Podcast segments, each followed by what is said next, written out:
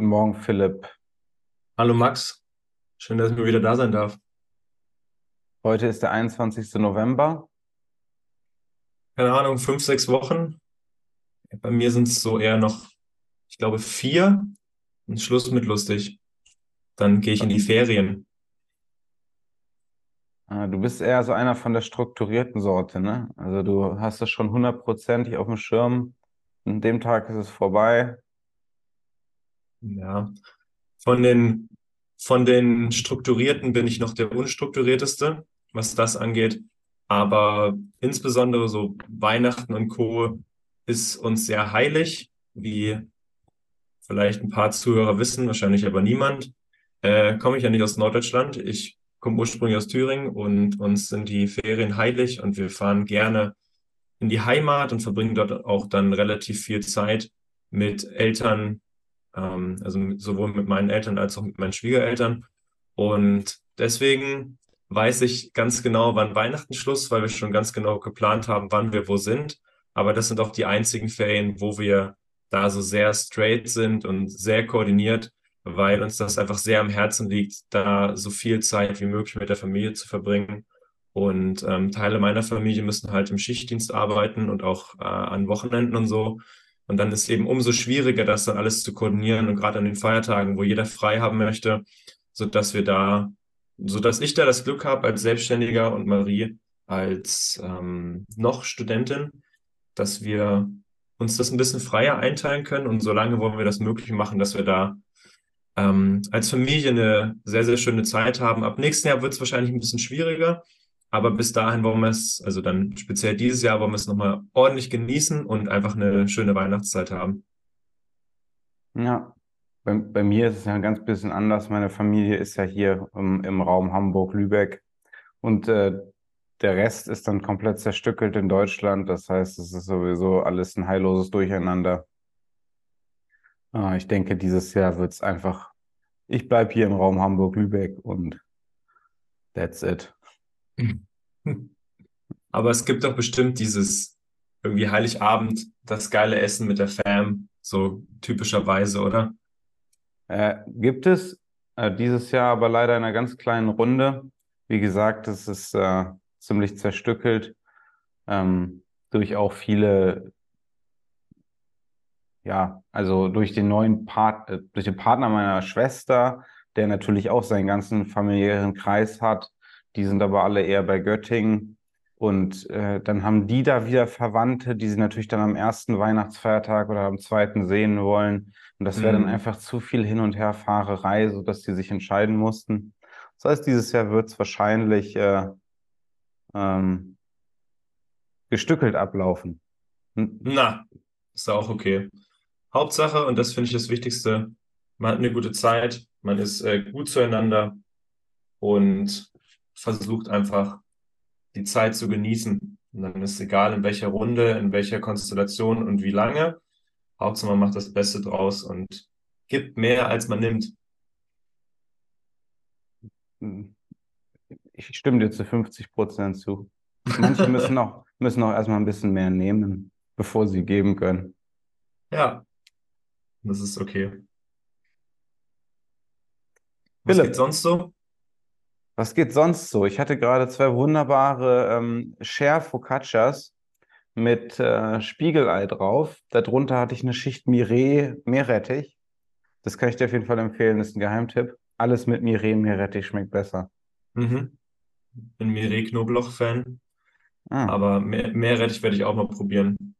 Ich hatte auch Spiegelei heute. das Was ist bei mir so ein, das ist bei mir so ein, eigentlich so ein Silvesterding. Da habe ich das kennengelernt. Wusste vorher gar nicht, was, was Meerrettich ist. So mit 16 Silvester, beziehungsweise am nächsten Morgen Kater, Kater des Todes. Dann Toast mit äh, einer Sch- Räucherlachs und dann Meerrettich drauf. Ja, ja, okay. Das ist heftig. Das war auf jeden Fall heftig. Es hat stark geholfen. Dazu noch äh, zwei, drei saure Gurken und du bist sofort wieder topfit. Und dann noch eine Shiatsu-Massage und dann kannst du mehr als vorher. Wobei, ähm, du bist schon 30, ich werde 30. Äh, jetzt ist das alles nicht mehr möglich. Ich glaube, jetzt brauchen wir zwei bis drei Tage zum Auskatern, bin ich ehrlich. Ja, also die, die, die Aquavits vom Samstag, die merke ich noch. Okay, wow, okay. Äh, das waren dann jetzt schon, ist schon der dritte Morgen. Na gut. Ja. Man wird nicht jünger. Man wird nicht jünger. Ja, also mir hat gestern ein, meine Traumatherapeutin gesagt, dass äh, eins meiner wichtigsten Werte Authentizität ist. Das würde sie spüren. Da konnte ich stark mit, äh, konnte ich mitgehen. Deswegen gebe ich Okay. jetzt auch zu, dass es am Samstag Aquavit gab. Das bei meiner Hochzeit auch. Und ganz ehrlich, er hat richtig eklig geschmeckt. Aber ich habe ihn trotzdem getrunken. Und ähm, von daher weiß ich nicht genau, warum es den bei dir am Samstag gab, aber es wird schon einen guten Grund gehabt haben. Na, wir hatten Familienwanderung. Also um das zu ertragen, muss dann das Aquavit rein. Im Übrigen möchte ich noch ergänzen, dass auf deiner Hochzeit äh, es gab Aquavit, aber du hast ja eigentlich mehr dran genippt. Ja, habe ich noch zweimal getrunken, aber ich hatte mehr als du. Weiß ich nicht. Aber gut, bevor wir jetzt hier zu sehr abdriften. Ähm, ich hatte das Ganze eingeleitet eben in den fünf Minuten vor dem Podcast damit, dass äh, mich jetzt, wo ich bei Instagram auch deutlich mehr Content mache, natürlich auch leider immer nur als DM, äh, das heißt leider, äh, das ist, äh, also als DM erreichen mich sehr viele positive Nachrichten, ich kriege sehr viele Anfragen, Zuspruch auch von anderen Trainern, die das ri- richtig gut finden, was ich mache und die auch einordnen können, dass es äh, kompetent ist, was ich sage. Aber leider kriege ich in den Kommentaren äh, sehr, sehr viel auch äh, negative, negatives Feedback, teilweise auch völlig unter der Gürtellinie. Äh, Inzwischen ist mir das auch völlig egal. Ich lasse die Sachen sogar stehen. Eine Zeit lang habe ich die gelöscht. Die Leute blockiere ich immer noch. Also wenn du mir irgendeine Scheiße kommentierst, blockieren. Das wird noch passieren. Aber ich lösche deinen Kommentar nicht mehr. Also wenn du dich verewigen möchtest, bitte. Und äh, so sind wir ein bisschen darauf gekommen, warum ist eigentlich so ein Hate in dieser Fitnessbranche? Ne? Mir hat dann auch mein Geschäftspartner, der Reels für mich schneidet, geschrieben, ja, die Fitnessbranche furchtbar. Und äh, genauso ist es dann auch. Ne? Es ist, glaube ich, wirklich speziell dieser Bereich Physiotherapie oder der Gesundheitsbereich, den würde ich, würden wir da noch mit reinzählen. Ich glaube, du würdest mir da recht geben. Es ist ein Hauen und Stechen untereinander. Ähm, was ich gar nicht gesagt habe, viele der Kommentare kommen von anderen Trainern und Physios der negativen Sorte. Ähm, genau, kannst du das auch noch so bestätigen, dass da nicht so viel, ähm, dass da auch durchaus mehr Missgunst ist als vielleicht Support untereinander? Ja, Support generell wenig. Man gönnt sich, äh, man gönnt sich gegenseitig nicht so viel, was ich interessant finde. Ähm, zudem glaube ich, dass eben so bestimmte Glaubenssätze und bestimmte Ideen, wie man was bearbeiten oder behandeln sollte, eben extrem auseinandergehen und das teilweise auch sehr dogmatisch verfolgt wird. Und das ist ja auch so ein bisschen der Cliffhanger für heute. So, warum Dogma und wa warum kann man das nicht aufbrechen? Und ah, ich finde es schwierig. So, Instagram ist halt so ein Ort für, für Leute, die dann so einen zweiten Account machen, wo, womit sie dann Leute beleidigen können. Und äh, ich finde es so schwach. So, ich meine, wenn du eine Meinung hast und die auch vertreten möchtest, ich habe durchaus selbst schon kommentiert, wenn ich irgendwas äh, komplett, komplett für Schwachsinn gehalten habe. Und äh, stehe auch dazu, dann aber auch mit meinem Account und mit meinem Namen und ähm, bin auch gerne bereit, in eine fachliche Diskussion zu gehen oder von mir ist auch in eine nicht fachliche Diskussion. Aber was ich nicht ertragen kann, ist, wenn man es kommentiert mit irgendeinem Account, den man dann nicht nachverfolgen kann, wo man nicht, äh, wo man sich nicht mit auseinandersetzen kann, weil so ein Austausch soll, schrägstrich kann auch dafür da sein, dass man dann einfach weitere Informationen austauscht, tiefer in das Thema reingeht. Aber dieses, was schreiben, nur um sich zu beleidigen, was schreiben, nur um den anderen dumm dastehen zu lassen, verstehe ich nicht, kann ich nicht nachvollziehen und ist eine ganz schlechte Entwicklung in unserer heutigen Gesellschaft. Und ähm, ich würde mir wünschen, dass man viel mehr Probleme einfach an oder viel mehr Unstimmigkeiten einfach ansprechen kann, weil dann kann man sie auch aus dem, aus dem Weg räumen, kann drüber schreiben, kann drüber diskutieren, kann drüber einen Podcast aufnehmen, whatever. Aber diese Art und Weise ist wirklich scheiße. Und deswegen finde ich es okay, wie du damit umgehst. Und auch gut, dass du gelernt hast, damit gut umzugehen. Und um, um, dein, um auf deine Frage zurückzukommen, ja, es gibt viele Unstimmigkeiten. So, ich persönlich hm, habe nicht viele Auseinandersetzungen bei Instagram, glücklicherweise. Und glaube aber, dass jeder so in seinem Feld einfach stark sein möchte und sich darüber repräsentieren möchte. Was aber niemand auf dem Schirm hat, ist, okay, es gibt halt mehrere Wege zum Erfolg und es gibt mehrere Wege, um am Ende jemanden gesünder zu machen, jemanden fitter zu machen, jemanden stärker zu machen. Und wenn man sich das einmal vor Augen hält, okay, es gibt mehrere Wege und das einmal internalisiert, okay, es kann wirklich mehrere Wege geben, nicht nur den, den ich verfolge, dann ist man schon ein gutes Stück weiter.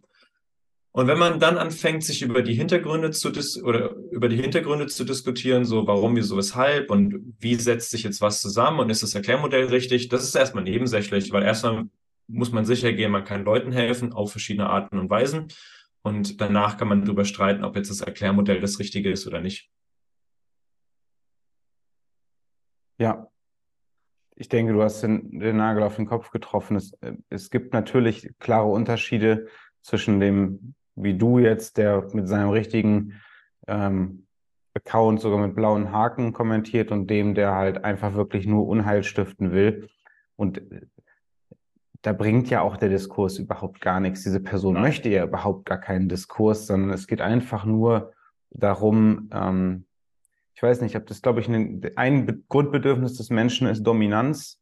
Und vielleicht ist das dann dieses, diese eine Sekunde, wo sie da auf Posten drücken, wo sie dieses Bedürfnis befriedigen können, wenn sie es dann halt sonst gar nicht können. Ich empfinde, habe dieses Bedürfnis überhaupt nicht. Natürlich zerreiße ich auch mir hier und da gern mal das Maul, wenn irgendwer absoluten Scheiß erzählt, aber ich habe nicht das Bedürfnis der Person, das auf ihr Instagram, auf ihren Account drauf zu klatschen.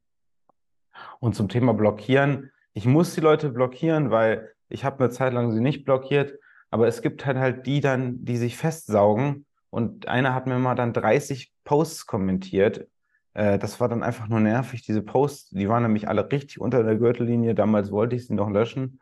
Würde ich jetzt heute auch nicht mehr machen. Ähm, aber das nochmal zur Erklärung, warum ich dann blockiere. Es gibt ein richtig schönes Zitat, äh, beziehungsweise eine, eine, eine schöne Aussage, die ich vor kurzem gehört habe. Und der, der Aussage gehe ich, der gehe ich total mit. Und das ist bei uns in der Schule oder meistens zumindest in der Schule, in der Uni, äh, in unserer Gesellschaft allgemein geht es halt oft darum, Recht zu haben. Bis, äh, der, der sozusagen Recht hat, kriegt, hat am meisten Wert, zumindest ist es im, im Schulsystem so. Äh, im, im, wahren Leben geht es aber nicht darum, Recht zu haben, sondern äh, Lösungen zu präsentieren und ähm, Probleme anzugehen. Das Recht haben bringt so einfach gar nichts. Und mhm. ich denke, das ist etwas, was man hier ganz gut sieht. Und ich denke, dass auch stark der Trigger für viele Leute ist, die dann da so rumhaten, ist, sie haben viel theoretisches Wissen erworben und sind teilweise halt Theoretiker und sind frustriert davon, dass sie zum einen wahrscheinlich in der Praxis relativ wenig Klienten äh, gewinnen und zum anderen vielleicht auch nicht so die Erfolge haben. Und ähm, dann sehen sie halt bei Instagram jemanden, der halt ähm, hinter seinen Aussagen steht, weil er sie auch mit Praxis äh, belegen kann. Also ich habe da jetzt gar keinen inneren Konflikt, weil die Sachen, die ich sage, wenn ich sage, Langhand Nacken drücken hilft bei, bei meinen Klienten gegen Schulterschmerzen, äh, nochmal ganz kurz an der Stelle eingeschoben, wenn jemand jetzt gerade mit einem akuten Impingement kommt, dann mache ich natürlich kein Langhand den Nacken drücken. Ich mache es immer nur dann, wenn die Bewegung komplett schmerzfrei ausgeführt werden kann und dann verbessert sie auch das Problem. Natürlich nicht unter Schmerz, da müssen wir dann anders vorarbeiten mit zum Beispiel Rudern mit Seil zum Hals. Das ist meine Übung Nummer eins. Aber für mich ist es nicht schlimm, dass da jemand drunter schreibt, was für ein Bullshit, weil ich habe damit absolut viele Erfolge gehabt in den letzten drei, vier Jahren. Und ich glaube, es ist genau das, was dann reintriggert für ähm, einige, die halt eben äh, ja diese Erfolge nicht haben, beziehungsweise die, keine Kunden gewinnen. Ähm, ich war gerade ein bisschen verwirrt, weil hier meine Kamera weggedreht hat. Philipp, was sagst du dazu?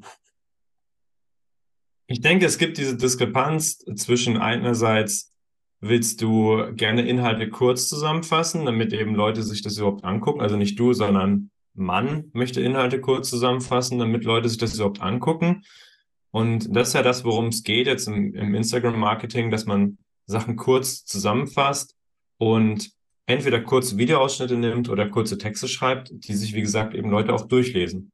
So, jetzt kommst du aber oder kommt man mit einem komplizierten Thema, wo es verschiedene Standpunkte zu gibt und was man eigentlich noch einordnen müsste. Also man müsste dann sagen, okay, Langhantel Schulterdrücken oder Nackendrücken meine ich, wäre eine Übung, die ist angebracht, die hilft auch bei Schulterbeschwerden, macht die Schulter stärker, aber eben nur unter diesen und jenen Bedingungen. Diese und jene Bedingungen kann man aber nicht noch mit aufzählen, weil es einfach unmöglich ist, das in einem Instagram-Post zu machen. Und wenn du diesen Post dann absetzt, der ein bisschen verkürzt ist und Leute sich das angucken und das vielleicht mal in ihrem Leben zu einem falschen Zeitpunkt gemacht haben, sind sie natürlich komplett getriggert, weil sie sich denken, oh Gott, äh, diese, die Übung, die ist total falsch und die würde ich niemals machen. Und dann denken auf einmal alle, es geht dabei um Schulterschmerzen, es geht dabei dann eben nicht mehr um akute Schulterschmerzen, sondern in der Spätphase der Rehabilitation könnte man das machen. Und Leute suchen bei Instagram Sachen, die sie entertainen und Sachen, über die sie sich aufregen können. Das sind so mhm. zwei, meiner Meinung nach, Grundprinzipien, warum Menschen sich irgendwas reinziehen. Ich glaube, die wenigsten wollen so richtig educated werden. Da gibt es viele, aber es sind vielleicht 10, 15 Prozent, die da sind, um richtig Wissen abzugreifen. Und das Wissen, was du abgreifst, ist einfach auch eine gewisse Form von Entertainment. Und deswegen verpacken wir es ja in irgendwelche coolen Reels, versuchen anschaulich Sachen darzustellen, wenn wir es schreiben. Und was dabei dann rauskommt, ist einfach eine etwas verkürzte Darstellung, was, wie gesagt, wie ich es eben erwähnt habe, Leute vielleicht triggert. Und dann wollen sie dann ihrem Drang nachgehen und sich darüber aufregen. Und was ich aber nicht verstehe ist, wieso bei manchen diese Hemmschwelle so niedrig ist, irgendwelche Kommentare zu schreiben unter Videos, unter Texte, die völlig ihre Berechtigung haben. So gibt natürlich auch kompletten Nonsens, der da geschrieben wird. Und da kommentieren auch viele drunter. Oder du kannst ja auch Nachrichten angucken, also Nachrichtenseiten, ZDF, ARD, du kannst dir auch angucken, irgendwie von irgendeiner Partei irgendwelche Posts. Da gibt es dann auch schon viele Idioten, die dann das komplett, die unter jedem Beitrag irgendwas posten. Das sind immer irgendwelche Accounts, die halt nur für sowas da sind. Und ich denke mir so, woher kommt dieser innerliche Drang von den Leuten, das zu machen?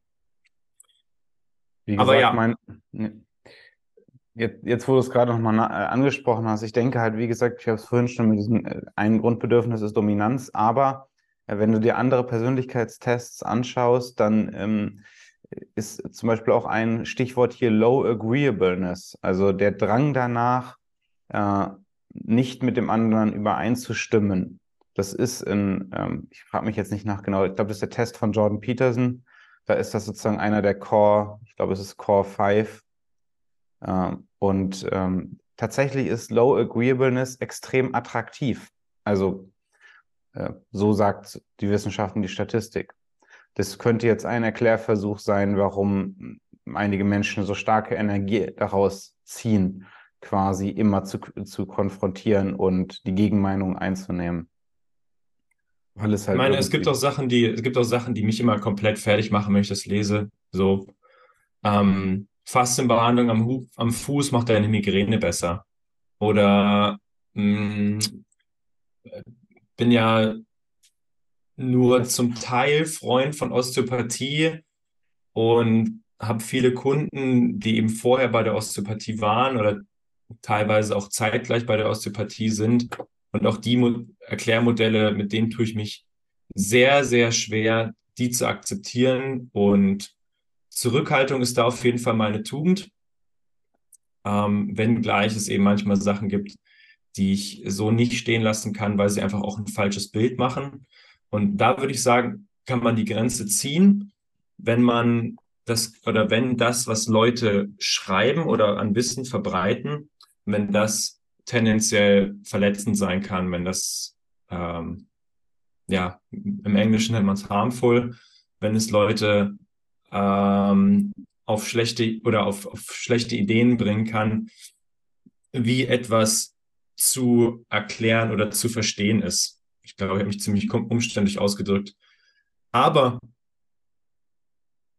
da ist die Grenze dazu, dass man sagt, okay, jetzt muss ich mich dazu äußern. Und dann würde ich aber sagen, es muss schon Sinn ergeben, dass man sich dazu äußert und man muss sich dann auch damit auskennen, um dann in dieser Richtung auch einen Mehrwert zu schaffen. Weil wenn du einen Post korrigierst oder kommentierst, um ihn zu korrigieren, muss es ja eine, eine spezielle Idee geben, was daran falsch ist und wie man es verbessern kann und welche Information fehlt, um das wirklich aussagekräftig zu machen.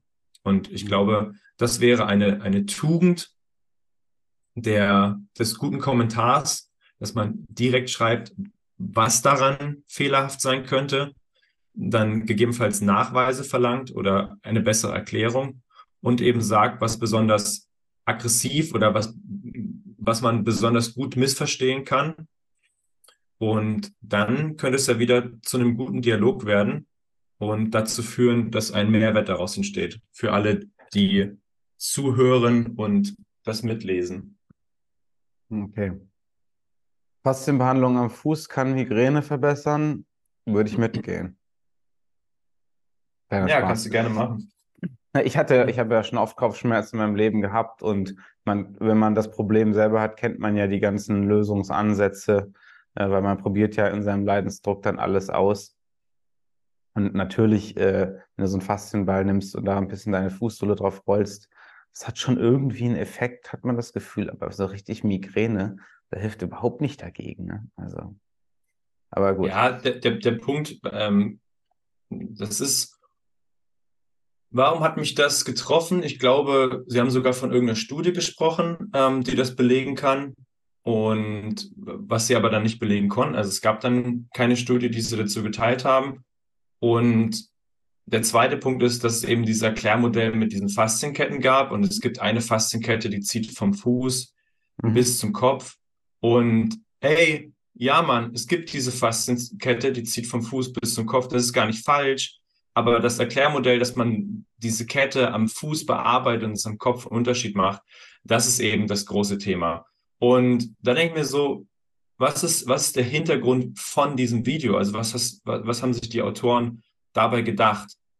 Und ich kann dir die Antwort nicht geben, weil es gibt tausend Sachen, die man noch eher ausprobieren könnte, als Faszienbehandlung am Fuß, um Migräne zu verbessern. Warum muss dann genau das gepostet werden?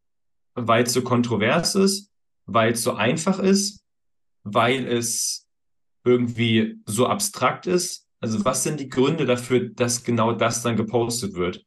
Ähm, aufmerksam, also will man Aufmerksamkeit dadurch haben, weil es eben eine, eine krasse Aussage ist. Ich weiß es nicht, aber ich denke, an der Stelle könnte man dann einhaken und eben, wie gesagt, konstruktiv Kritik üben.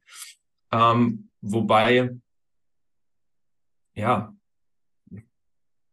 kann man, kann man bei Instagram Kritik üben und es kommt an? Die Antwort ist eher nein, aber man kann vielleicht verhindern, dass Leute das glauben und ähm, das sinnlos nachmachen. Weil ich glaube, mhm. Ähm, es tut meinem ganzen Berufsstand nicht gut, wenn irgendwelche Missinformationen geteilt werden, weil im Endeffekt kommt es immer wieder negativ auf mich zurück, weil ich bin auch Physiotherapeut und ähm, deswegen möchte es wenigstens qualitativ mittelmäßige Aussagen dastehen und nicht minderwertige Aussagen. Auf jeden Fall nicht unkommentiert stehen lassen.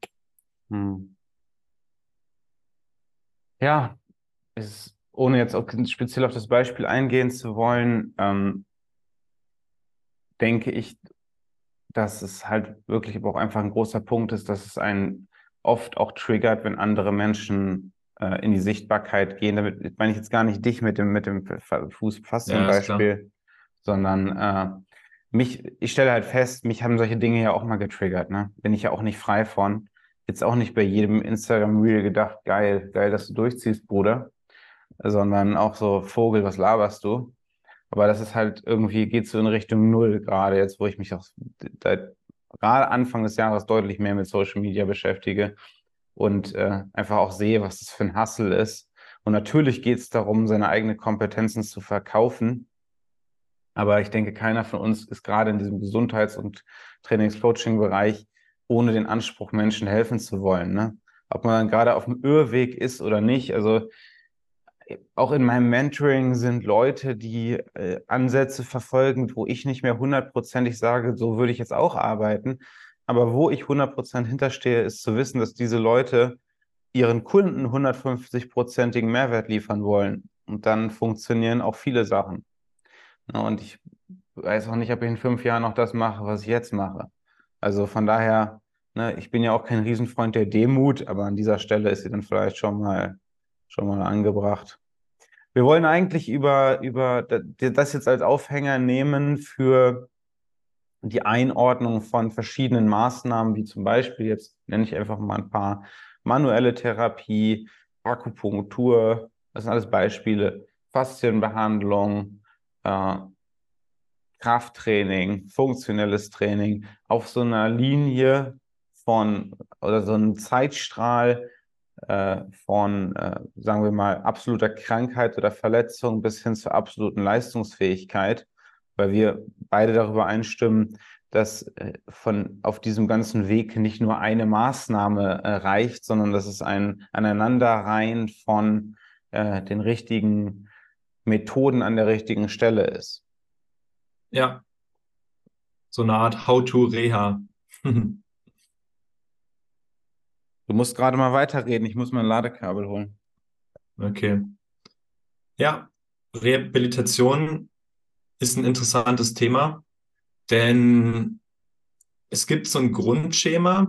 Ich denke, da würden auch viele Leute mitgehen, was man beachten kann, was man beachten muss. Und es gibt zig Nuancen, die man dann noch mit in Betracht ziehen muss. Das heißt, wir haben Heilungszustände von Gewebe. Das heißt, wenn du, eine echt, wenn du einen echten Unfall hattest oder eine Problemstellung, dann musst du dafür sorgen, dass das Gewebe erstmal aus oder wieder zusammenwächst, ausheilt und danach kann man weitermachen. Ähm, man muss begutachten, was sind andere Bedingungen, die den Menschen betreffen, sprich was ist mit äh, der psychosozialen Belastung? Was ist mit Ernährung? Was hat er für einen Job? Muss man da körperlich schwer arbeiten? Ist es körperlich extrem leicht, vielleicht zu leicht körperlich? Sitzt man zu viel? Wie sind die Glaubenssätze, was zum Beispiel das Thema Ernährung angeht, was das Thema Rehabilitation angeht? Was sind die Ansprüche von den Menschen? Ähm, an einen Arzt, Therapeuten, Coach, wie man an so ein Problem rangeht. Und all diese Sachen muss man eben in den großen Reha-Prozess einbeziehen.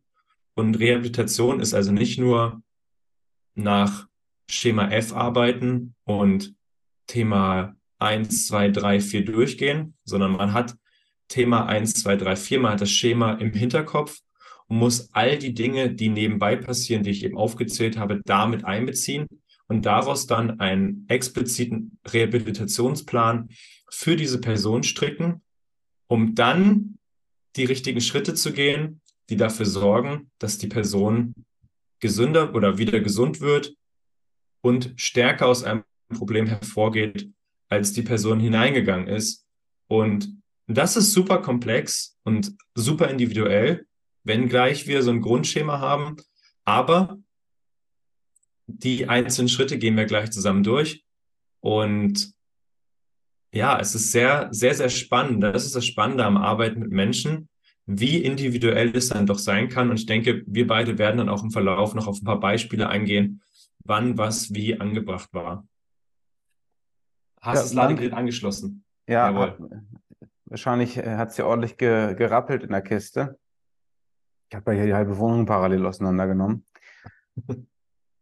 also ich habe dir permanent zugehört, ich hatte AirPods drin, ähm, sehr, sehr gut eingeleitet. Lass uns diese, diese Reihenfolge, diesen strukturierten Reha-Plan mal an einem Beispiel, zum Beispiel am Impingement-Syndrom, also so einem ganz klassischen, ganz klassischen Problematik an der Schulter. Lass uns da mal reingehen und mal gucken, ähm, was könnten da die einzelnen Maßnahmen sein? Sagen wir mal, Impingement-Syndrom mit einem leichten, vielleicht schon so Anriss der, Biz der langen Bizepssehne. Okay, vielleicht kurz zur Erklärung. Impingement-Syndrom der Schulter heißt erstmal, dass irgendwelche Strukturen unterm Schulterdach eingeklemmt sind. Das heißt, dazu könnte zählen die Supraspinatus-Sehne, ein Teil der Gelenkkapsel, Bizepssehne gegebenenfalls auch, aber eher selten. Oder ja, das war's. Also diese Strukturen können unterm Schulterdach einklemmen. In der Wissenschaft sprechen wir viel von Rotatorenmanschetten. Ah, ich kenne die gute Übersetzung nicht. Rotator Cuff Related Shoulder Pain. Ähm, Rotatormanschetten bezogener Schulterschmerz wäre jetzt eine neue Ausdrucksweise. Denn Thema Einklemmung sagt man halt nicht mehr. Ach so? Ja, also es gibt, ja, wir haben auch in der, in der Physiotherapie, haben wir auch so eine, so eine Tendenz zu einer sehr woken Sprache, weil bestimmte Ausdrücke eben tendenziell ein, ein Placebo sein können, ein, ein Nocebo sein können. Also ein Nocebo ist der böse Bruder vom Placebo und macht, obwohl es nicht nichts Schlimmes ist, macht es aber Sachen schlimmer. Und ein Nocebo wäre zum Beispiel, dass man Dinge sehr fies erklärt, sehr dramatisch erklärt und Probleme eben dadurch künstlich aufbauscht und sie dadurch schlimmer macht, als sie wirklich sind. Deswegen kann man sich über, den Ausdruck Impingement-Syndrom streiten. Ich persönlich verwende es noch, weil ich es nicht falsch finde und ich finde auch das Bild nicht falsch, was dadurch vermittelt wird. Und ähm, das einmal kurz zur, Ein zur Einordnung äh, des Problems, falls Physiotherapeuten zuhören und das wichtig fanden. Jetzt hast du ein Impingement-Syndrom. Impingement ist tendenziell nicht eine akute Verletzung, wie zum Beispiel ein Kreuzbandriss oder ähm, so ein Umknicktrauma. Impingement entwickelt sich eher über Wochen hinweg oder über Monate hinweg. Du findest vorher auch höchstwahrscheinlich schon gewisse Auffälligkeiten im MRT oder in einer funktionellen Untersuchung. Zum Beispiel, dass bestimmte Muskulatur eben zu schwach ist oder dass bestimmte Strukturen schon eine ähm, gewisse Form der Abnutzung haben. Und dann irgendwann entsteht Schmerz und dann sprechen wir eben von dem Impingement-Syndrom. Aber wie gesagt, in den meisten Fällen hat es sich über Monate oder Jahre dorthin entwickelt und es ist eher nicht so, dass es spontan auftritt. Okay. Von daher können wir jetzt auch nicht davon ausgehen, dass eine akut entzündliche Problematik ist. Das heißt, wir müssen dann nicht auf Wundheilungsstadien achten, wie es jetzt zum Beispiel bei einem Kreuzbandriss oder bei einem Umknicktrauma der Fall wäre. Dort müssten wir in den ersten Phasen noch viel mehr mit extremer Ruhe arbeiten, langsamer Belastungssteigerung, eben erstmal warten, bis das Gelenk abgeschwollen ist und so weiter. Und ab jetzt bleiben wir nur beim Impingement. Das heißt, wir analysieren erstmal das Problem und legen fest, was, was liegt hier eigentlich vor. Und in dem Wort Impingement-Syndrom steckt eben Syndrom. Und Syndrom heißt, wir wissen eigentlich nicht ganz genau, woher es kommt. Ein Syndrom beschreibt, dass es an genau dieser Stelle wehtut und wahrscheinlich damit zu tun hat. Also irgendwas klemmt unterm Schulterdach ein. Aber wir wissen nicht ganz genau, woran das liegt. Und so gibt es auch ein Patellaspitzensyndrom, ein Fibromyalgie-Syndrom oder andere Syndrome, man eigentlich nicht ganz genau weiß, wo es herkommt. Und das Impingement-Syndrom kann an extrem vielen Ursachen liegen. Und deswegen wäre der erste Schritt zu analysieren, woher kommt dieses Problem. Denn Impingement ist nicht gleich Impingement, ist nicht gleich Impingement und ist bei jedem Patienten tendenziell anders. Du hast also den einen Patienten, hatte ich vor zwei Wochen in der Praxis, der hat zu schwache, stabilisierende Muskulatur der, der Schulterblätter. Das heißt, die Muskulatur, die die Schulterblätter an der Brustwirbelsäule stabilisiert, ist zu schwach. In dem Fall war es der Serratus anterior, der in dieser äh, Arm, in dieser gehobenen Armposition das Schulterblatt stabilisieren kann. Und dieser ist eben viel zu schwach. Das heißt, das Schulterblatt wird nicht gut gesichert. Und Einklemmung unterm Schulterdach kann ja einerseits passieren, weil der Oberarmkopf nicht gut in der Gelenkpfanne läuft oder andersherum, weil das Schulterblatt keine gute Stabilisationsfunktion an der Brustwirbelsäule hat. Also wenn einer der beiden Gelenkpartner nicht ordentlich bewegen kann oder nicht ordentlich stabilisiert werden kann, sorgt es dafür, dass du diese Unstimmigkeiten im Schultergelenk bekommst. Und bei ihm war es eben ein Problem ähm, des Schulterblatts. Bei jemand anderem ist es eher eine Schwäche der Rotatorenmanschette. Bei jemand anderem ist es eher eine beginnende Arthrose, die diese Beschwerden macht. Bei jemand anderem ist es eher mh, mm, eine eingeschränkte Beweglichkeit des Schultergelenks, was diese Probleme macht und so weiter. Das heißt, erster ja. Schritt, Analyse, was ist das Problem und festlegen, was muss aufgrund dieses Problems getan werden. Mhm. Darf ich an der Stelle einsteigen? Hau rein.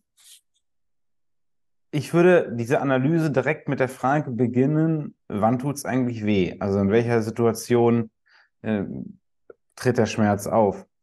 Das ist zumindest die Herangehensweise, wie ich da arbeiten würde. Äh, du hast jetzt verschiedene Szenarien beschrieben, die quasi, oder äh, verschiedene Ursachen beschrieben, die dafür verantwortlich sein können, ähm, dass da Struktur XY oder was auch immer passiert ist, halt passiert ist. Und so wie ich herangehen würde, wäre erstmal zu überlegen, okay, was, wo ist hier überhaupt die Problematik? Und äh, eine Schwäche der Rotatorenmanschette zum Beispiel würde für mich nur Sinn ergeben, äh, wenn der Schmerz unter Last auftritt, ja, zum Beispiel beim Sport oder äh, Alltag, Beruf, sowas wie Handwerker, äh, Möbelpacker, whatever, halt ein körperlicher Beruf. Ähm, wenn es in Ruhe ist, würde ich sagen, ist, müssen wir andere, müssen wir andere Dinge in Betracht ziehen. Oder wie siehst du das? Na, das ist eben die Schwierigkeit. Du kannst dann Schmerzen in Ruhe haben, was aber ausgelöst dadurch, was, was davon ausgelöst war, dass dieser Mensch eben vorher in der Aktion die Schmerzen ständig provoziert hat, sodass das Gewebe einfach noch gereizt ist. Ich benutze jetzt bewusst nicht das Wort entzündet, ähm, weil eine Reizung ist ein bisschen globaler und einfach nur die Mehrbeanspruchung von einem, von einer bestimmten ähm, von bestimmten Gewebe kann dafür sorgen, dass eben gereizt ist und dann eben dauerhaft wehtut und auch in Ruhe wehtut. Aber ja, an, ansonsten hast du auf jeden Fall recht. Ja, das ist, glaube ich, hier auch, wenn wir wieder auf unseren Zeitstrahl zurückkommen, so, dann, dann sind wir ja hier in diesem Stadium auch eher in deinem, in deinem Metier, sage ich mal, bei der, bei der tatsächlichen Untersuchung ähm, auch wie soll man das nennen? Also deutlich, wurde genau deutlich genauer geguckt wird, welche Strukturen sind es, welche sind betroffen, müssen wir hier vielleicht auch äh, passiv behandeln. Und in einem Stadium, wo ich dann als äh, Trainer und Coach den Klienten sehe, da ist, da ist das sozusagen in Anführungsstrichen schon vom Tisch und ich gucke mir das Ganze funktioneller an. Das heißt, die Leute, die in Ruhe Schmerzen haben, werden wahrscheinlich bei mir gar nicht landen. Deswegen hier vielleicht auch gerade der Denkfehler. Also die Leute, die zu mir kommen, haben den Schmerz unter Belastung. Ja, wobei, und das kann ich nur befürworten, viele Leute ja bewusst auch den Schritt direkt zum, zum Coach gehen oder zum äh, Personal Trainer, weil sie sagen, mein Anspruch ist auch eher direkt wieder aktiv zu werden. Und das ist eben der Punkt, den ich sehr, sehr schön finde, wenn Menschen bewusst einen Personal Trainer aufsuchen, obwohl sie Schmerzen haben, weil dann das Mindset ist, okay, Bewegung macht die Beschwerden besser. Und das ist generell ein sehr, sehr gutes Mindset, was dafür sorgt, dass Menschen schneller besser werden. Zum Beispiel arbeite ich oft mit, mit Personal Trainern zusammen, die dann eben an den Stellen, wo sie nicht weiterkommen, ihre Klienten zu mir senden und wir es dann eben noch ein bisschen spezifischer angehen, wenngleich eben auch oft Training, Eigenmobilisation zum Ziel führen können. Und wenn das eben nicht funktioniert, dann gehen wir es ein bisschen genauer an. Und in der Physiotherapie, in der guten Physiotherapie würde man die Sache oder die Schulter dann erstmal sehr, sehr gut auseinandernehmen, Beweglichkeit untersuchen, also die reine Beweglichkeit, dann die Beweglichkeit der Gelenkpartner, die so gut es geht, die einzelnen Muskeln testen. Also Muskeln arbeiten in der Schulter oft zusammen. So in manchen Gelenkpositionen arbeiten manche mehr als andere. Und deswegen ist es wichtig, dann Positionen zu finden, wo du den Infraspinatus, den Supraspinatus, den Teres Minor, zum Beispiel auch den, was hatten wir eben, den. Ähm, wie bitte? Bizeps? Den Bizeps, Oder genau. Serratus, hast du schon gesagt. Und den Serratus, genau, wo wir die in guten Positionen testen, um herauszufinden, okay, sind die stark oder schwach? Wie gesagt, dann kommt noch Beweglichkeit hinzu und dann kann man sehen, okay, wahrscheinlich ist es die, diese und jene Schwachstelle. Und das ist ja auch ein bisschen das, was mich ausmacht. Ähm, das Motto ist und bleibt der Screen to Improve. Du musst erstmal genau untersuchen, damit du bestimmte Sachen besser machen kannst. Und bei solchen Beschwerden findest du oft diesen einen Punkt oder diese zwei, drei Muskeln, die einfach viel zu schwach sind, die dafür sorgen, dass die ganze Kette nicht ordentlich arbeiten kann, sodass man dann erstmal an dieser einen Schwachstelle arbeitet. So, das wäre erster Schritt. Problem analysieren, finden und festlegen, was getan werden muss. Mhm. Zweiter Schritt ist generell die Gesamtbelastung deiner Struktur reduzieren. Das heißt, du musst dann weniger in den Kraftraum gehen, du musst dann weniger Volleyball spielen beispielsweise, Handball spielen, deine Schulter im Alltag benutzen, weil wir möchten, dass gewisse Strukturen einfach weniger empfindlich werden. Und wenn du sie weiter so nutzt wie vorher, in sagen wir mal, in dieser schlechten Ausführung, in dieser schlechten Kette, dann nützt es nichts, dann werden deine Probleme auch nicht unbedingt besser werden. Das heißt, du sollst nicht nichts machen, du sollst den Arm nicht in eine Schlinge legen und dich schonen, aber du sollst bewusst die Last reduzieren. Und zwar solltest du unbedingt die Sachen weglassen, die nicht unbedingt notwendig sind. Das heißt, mach nur ein Training in der Woche, wo die Schulter viel belastet wird oder nur zwei, je nachdem, wie viel du vorher gemacht hast. Und sorge dafür, dass du sie nur dann einsetzt und nur dann auch wirklich voll einsetzt, wenn du es, wenn es wirklich sein muss. Und deine restliche Zeit nutzt du dafür, um Eigenmobilisationen zu machen, die man eben vorher auch festgelegt hat. Oder um Training zu machen, und zwar Training für spezielle Muskelgruppen, für kleine Muskelgruppen, wo man eben herausgefunden hat, jawohl, das sind echte Problemzonen. So, das ist ja auch ein, ein, Thema von dir, was du viel mit Kunden bearbeitest, im echtes Schwachstellentraining, zum Beispiel vom Infraspinatus ähm, mit, mit, also der Infraspinatus ist ein Außenrotator. Das ist ja was, was du in vielen Trainingsplänen auch verwendest, habe ich gesehen. Oder ähm, Training vom, vom Bizeps, speziell Training des, des langen Bizeps, Bizepskopfes, der oft betroffen ist, auch bei Schulterbeschwerden. Und deshalb sind die Übungen so wichtig, weil sie eben die Schwachstellen aufarbeiten.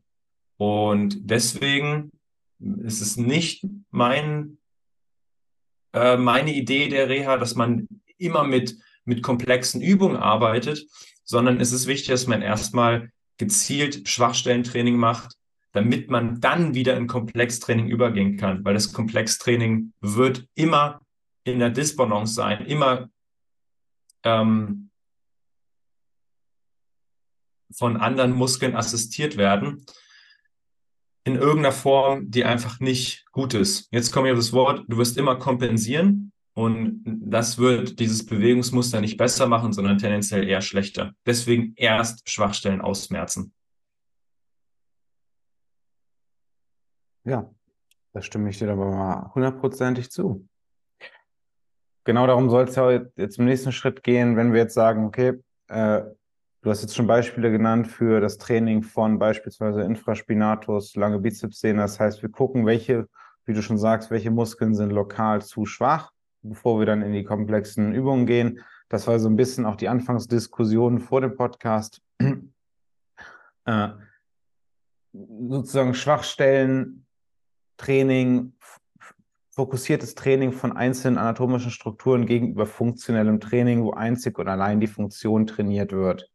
Äh, nun äh, denken ja viele, dass zum Beispiel jetzt die Kniebeuge oder der Klimmzug oder Bankdrücken, dass das halt ne, in Anführungsstrichen funktionelles Training ist, weil ja eine Funktion trainiert wird. Ja, beim Bankdrücken wird das horizontale Drücken trainiert, bei der Kniebeuge in irgendeiner Weise das vertikale Strecken beziehungsweise die vordere Kette und bei Klimmzügen das vertikale Ziehen.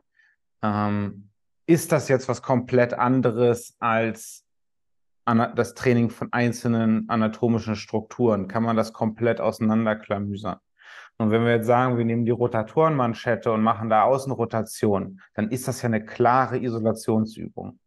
Also diese Bewegung wird im Alltag nicht stattfinden. Also jeder, der das mal sehen will, gerne mal gucken. External Rotation, Elbow und Knee und dann mal überlegen, ob er das im Alltag schon mal gemacht hat. In irgendeiner, was weiß ich, so, ja, Philipp lacht, der hat das ab und zu schon gemacht. Ähm, aber beim Bankdrücken, klar, wir machen kein Bankdrücken im Alltag, aber wir drücken mal irgendwie was weg, ne? Müssen irgendwie vielleicht eine Tür aufschieben oder äh, vielleicht nicht mit dieser Last oder müssen einen Kumpel mal wegschubsen, der einfach gerade total nervt.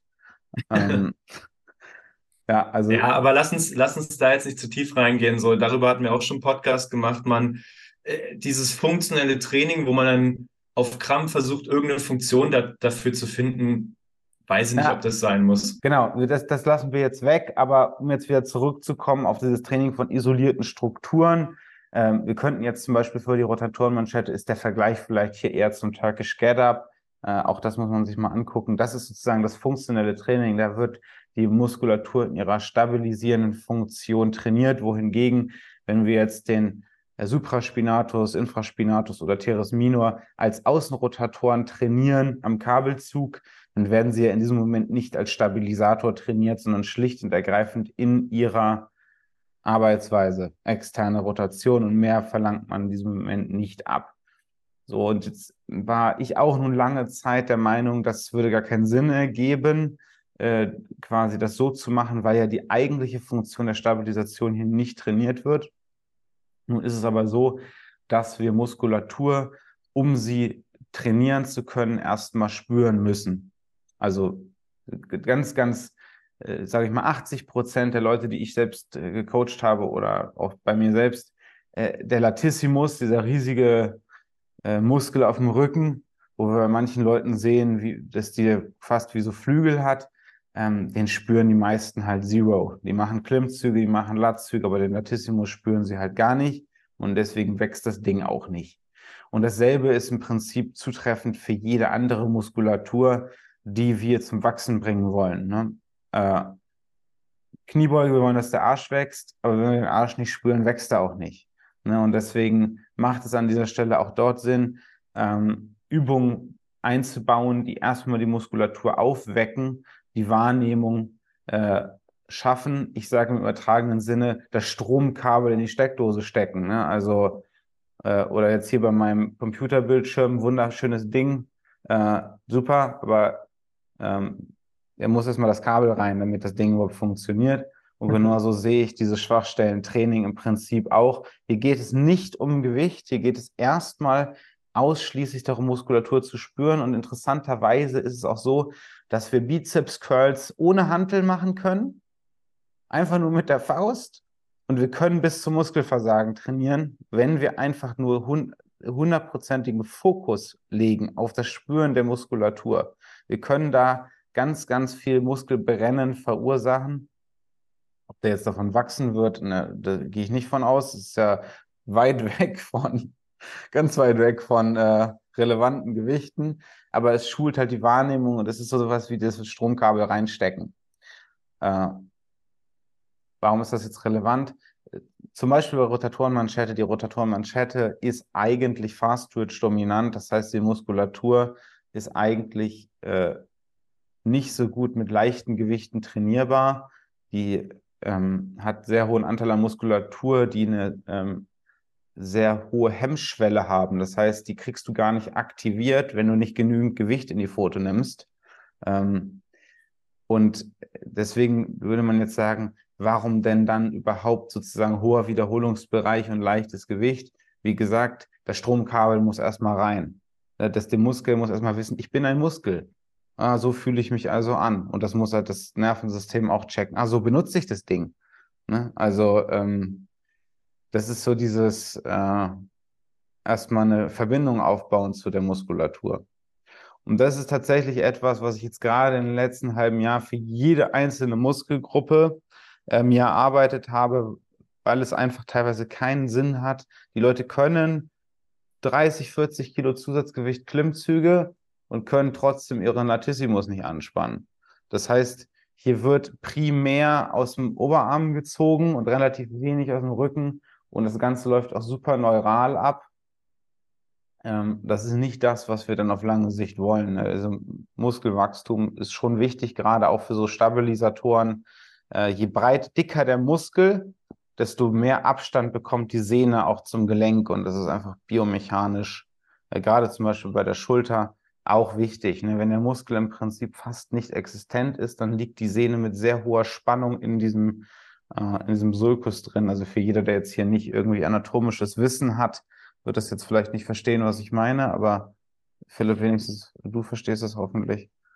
Äh, ja, Sulkus halt so eine von Natur aus vorgegebene Form, wo der Muskel perfekt reinpasst. Und am Schulterblatt gibt es eben diesen Sulkus für den Supraspinatus und es gibt auch so eine aus, mehr oder weniger Ausbucht, so ein ganz klarer Ort, wo der Infraspinatus zu sein hat. Und das ist ganz schön zu sehen, dass die Anatomie da perfekt äh, zu der Muskulatur passt. Das ist das, was du meinst. Ne? Wenn dann der Muskel dann aber auch eine gewisse Kraft hat, eine gewisse Stärke und ähm, die Sehnenstrukturen dadurch auf einer guten Spannung sind, ähm, kann das Gelenk einfach besser funktionieren. Genau, ich meine jetzt auch ein bisschen so, wenn der, die, du hast es schön gesagt, also der Körper ist perfekt gebaut für eine bestimmte Anatomie und äh, der menschliche Körper, die Muskulatur ist äh, so gesehen dafür gedacht, auch da zu sein. Und wenn sie halt nicht da ist, dann äh, musst du dir vorstellen, die, die Sehne, die ja quasi mit dem Muskel verbunden ist, ähm, gewinnt Abstand zum Knochen, wenn der Muskel in seinem Querschnitt wächst. Das war das, was ich meine. Ähm, und ja. dadurch wird, wird, wird die, ähm, wird, entsteht auch weniger Reibung am Knochen. Genau, deswegen, was ist aus meiner Sicht jetzt die beste Methode, um Muskulatur äh, iso, äh, isoliert zu spüren? Äh, dass ähm, bei äh, sowas wie den Rotatoren macht es natürlich Sinn, sie einfach isoliert zu trainieren, aber auch bei größeren Muskelgruppen ähm, ein, ein super System ist Pre-Fatigue. Das funktioniert fast für alles. Das heißt zum Beispiel, wir wollen Klimmzüge machen und dabei mehr die Arme spüren. Dann machen wir vorher einen Satz Schrägbank-Curls, aber nicht zum Muskelversagen, sondern nur auf Gefühl, Stretch, Kontrolle, dass wir wirklich sagen, wir spüren jetzt hier stark, dass der Bizeps arbeitet und dann gehen wir direkt in Klimmzug rein, wo natürlich nicht mehr so viel Gewicht geht, aber dann spürt man halt sehr schön, wie man aus dem Arm zieht. Und dasselbe könnte man halt machen für den Latissimus, indem man eine Pullover-Bewegung macht. Ähm, zum Beispiel der JC-Pullover oder aber generell Überzüge. Überzüge oder Rudern am Kabel, äh, so man den Latissimus spürt. Und dann geht man in Klimmzüge rein. Dasselbe funktioniert für alles andere. Ne? Also könnten genauso gut äh, auch sagen, wir wollen die hintere Kette bei der Kniebeuge mehr aktivieren. Dann machen wir vor, äh, vor der Kniebeuge vielleicht einen Satz Beincurl oder einen Satz äh, Foot Bridges, wenn es mehr das Gesäß sein soll. Ich glaube, das Prinzip ja. ist klar geworden. Ich will nochmal auf den, auf den Grundgedanken zurückkommen, den wir gerade besprochen haben, weil ähm, das hatten wir auch im Vorgespräch. Es gibt ja auch diese, diese Idee, dass man einfach weiter Grundübungen trainiert, um oder zum Beispiel komplex, ich nenne es mal Komplexübungen trainiert, um bestimmte Schwachstellen auszumerzen. Weil die Idee ist, okay, wir haben ein Problem der Rotatormanschette, irgendwas stabilisiert er nicht gut. Wir machen eine Übung, die komplette Stabilisation von dir möchte. Sagen wir mal beispielsweise, du nimmst den Turkish Get Up, um die Rotatorenmanschette zu stabilisieren. Und dann machst du dir Gedanken, okay, angenommen, ich habe jetzt diese eine Schwachstelle und ich mache den Turkish Get Up dann wird es sicher dazu führen, dass diese Schwachstelle irgendwann besser wird. Aber das ist ein Irrglaube. Denn wenn bestimmte Muskulatur nicht gut arbeitet oder schwach ist und du hohe Gewichte verwendest bei einer bestimmten Übung, die dann locker möglich sind, dann kompensiert immer ein anderer Muskel für den Muskel, der schwach ist. Der menschliche Körper ist so angelegt, dass es für nahezu jede Bewegungsrichtung zwei Muskeln gibt. Das haben wir in dem Podcast auch schon mal angesprochen. Das heißt, für, als Kompensation für den Infraspinatus, also für den Außenrotator an der Schulter, gibt es noch den Teres minor. Als Alternative für den Serratus anterior gibt es den oberen Anteil vom Nackenmuskel. Als Alternative für den unteren Anteil vom Trapez, das ist ein, ein Muskel, der zieht von der unteren Brustwirbelsäule zu den Schulterblättern, hast du auch Kompensationsmechanismen mit zum Beispiel oberer Trapez, also oberer Nackenmuskel oder Serratus anterior. Das heißt, wenn du irgendwas an der Schulter machst, irgendeine komplexe Übung und ein Muskel ist einfach, wie du es eben äh, so schön genannt hast, einfach ausgeschaltet, ist abgezogen vom Strom, dann werden diese Übungen nicht dafür sorgen, dass dieser Muskel angeknipst wird und an der Bewegung wieder teilnimmt. Es wird nur dafür sorgen, dass die Muskulatur, die kompensiert, einfach noch mehr kompensiert. Weil die ja. Muskeln, die stark angesteuert werden, die stark nerval präsent sind, werden dann auch noch mehr benutzt. Und deswegen ist es so wichtig, diese kleinen Kackmuskeln zu trainieren und eben nicht Komplexübungen zu machen. Erstmal. Du musst erst dafür sorgen, dass der Infraspinatus wieder mitmacht. Du musst erstmal dafür sorgen, dass der Serratus anterior das Schulterblatt wieder stabilisiert und du musst erst dafür sorgen, dass der untere Trapezius ein bisschen Spannung hat, bevor du irgendwas anderes machst. Mhm. Und diese Herangehensweise von, von vielen ähm, Trainern, Coaches, Therapeuten, whatever, ist meiner Meinung nach eben dahingehend fehlerhaft, direkt mit, mit äh, diesen komplexen Übungen zu kommen, weil es, wie gesagt, zu den Kompensationsmustern kommt und wenn du zum Beispiel ein Team, beispielsweise ein Volleyballteam, vor eine bestimmte Aufgabe stellst, sie sollen Champions League spielen, dann wird bestimmt nicht der Spieler auf der Ersatzbank sagen, okay, ähm, jetzt ist meine Chance, jetzt kann ich Leistung bringen, sondern er bleibt dann auf der Bank sitzen. Und die Spieler, die eh gut sind, auch wenn sie sich dabei verletzen, werden durchspielen, werden alles geben, damit sie dieses Champions League Spiel gewinnen. Und deswegen gehst du zurück und machst Freundschaftsspiele gegen eine zweitklassige Mannschaft, damit diese Spieler von der Ersatzbank wieder runterkommen und überhaupt ihren Dienst oder überhaupt anfangen, ihren Dienst wieder zu tun. Und ja. deswegen brauchst du diese speziellen Reha-Übungen, um sie zu, wie du es gesagt hast, wieder an den Strom anzuschließen. Danach in einem niedrigeren Wiederholungsbereich, jetzt zum Beispiel bei der Rotatormanschette, willst du, dass sie wieder richtig auf Fahrt kommen, dass sie wieder richtig Leistung bringen. Und danach kannst du sagen, okay, jetzt können wir dich auch mal versuchen, wieder in den Champions League einzusetzen. Und wenn wir sehen, es klappt nicht, dann machen wir nochmal langsam, probieren wir es erstmal mit, mit der normalen Liga und ähm, du holst dir Spielpraxis nochmal gegen eine zweitklassigen, gegen eine zweitklassige Mannschaft und Stück für Stück bauen wir dich dann aber langsam auf.